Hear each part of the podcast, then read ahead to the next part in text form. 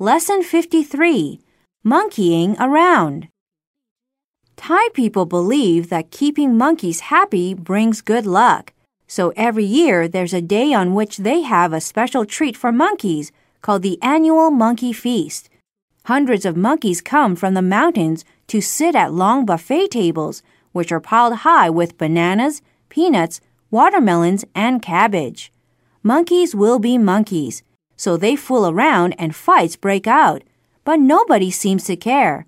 Neither do the monkeys. They just stare back at the crowds of people who turn out to watch them. Then they continue to monkey around and have a good time.